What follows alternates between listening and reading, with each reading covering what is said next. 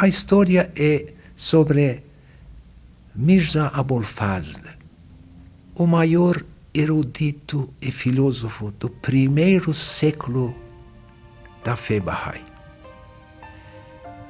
Este senhor Abul Fazl, ele viajava por toda parte e o poder da sua argumentação era algo incrível.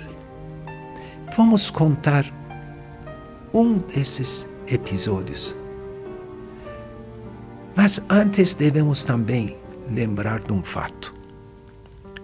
Atualmente, por exemplo, a gente ensina para uma pessoa, uma reunião, duas ou mais, depois ele diz: Eu aceito Baha'u'llah como mensageiro de Deus para a nossa época, logo assina um cartãozinho e está registrado.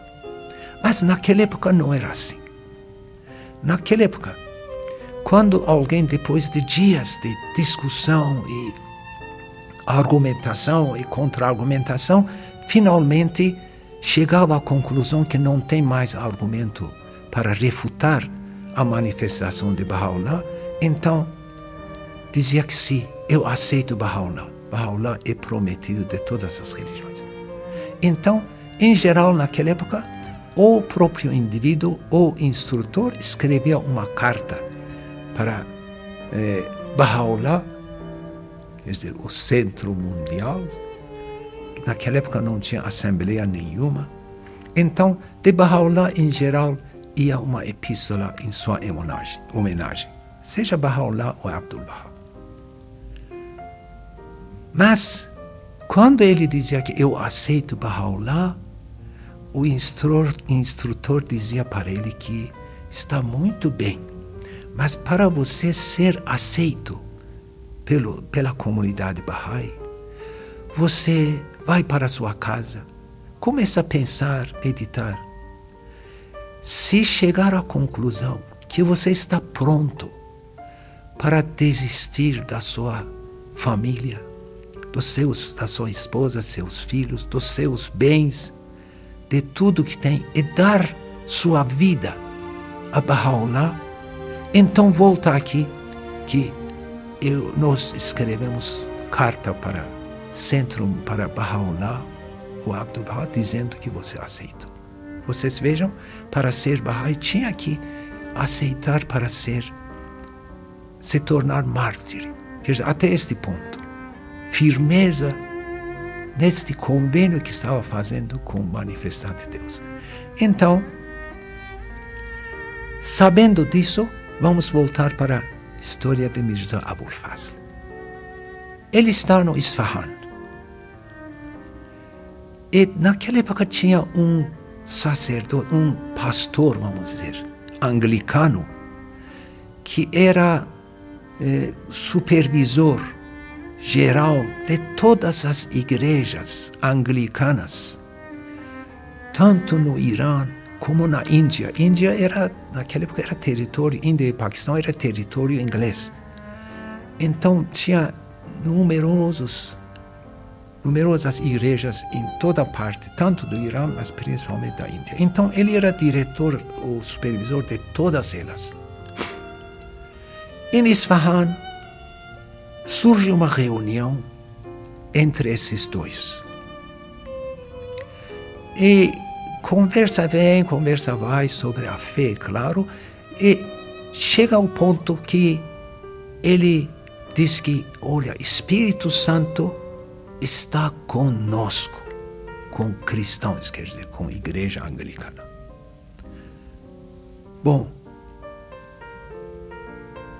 Mirza Abul faz então para provar que Espírito Santo está confirmando a fé Bahá'í, diz que faz as seguintes perguntas. Diz que é, qual o nível dos seus estudos? Ele orgulhosamente diz que eu eu me criei no país mais desenvolvido, mais civilizados do mundo. Estudei na Universidade de Cambridge, tenho diplomas de tais, tais, teologia, filosofia, tal, e uma porção dessas coisas. Aí Pergunta qual o seu poderio financeiro. Naquela época no Irã havia um flagelo muito forte. Um flagelo que não se achava nada para comer e o povo até comia um rato e gato e cachorro, tudo que achavam pelo seu caminho. Ele disse que eu já paguei 500 mil tuman, vamos dizer dólar, uma soma muito eh, importante para comprar mantimentos para o povo daqui. E se for necessário, sou capaz de gastar outro tanto. Mirzabor faz pergunta: qual o seu poder político? Ele diz que se o povo, este povo, baixar, quer dizer, atacar e fechar minha igreja, eu obrigo o governador. Agora, quem é o governador? É filho de Nasreddin Shah, o príncipe. Eu obrigo ele, era um poderoso mesmo este governador. Eu obrigo ele para ir ele abrir a minha, as portas da minha igreja. Pergunta quantas, quanto tempo você está aqui? De seis meses estou no Isfahan.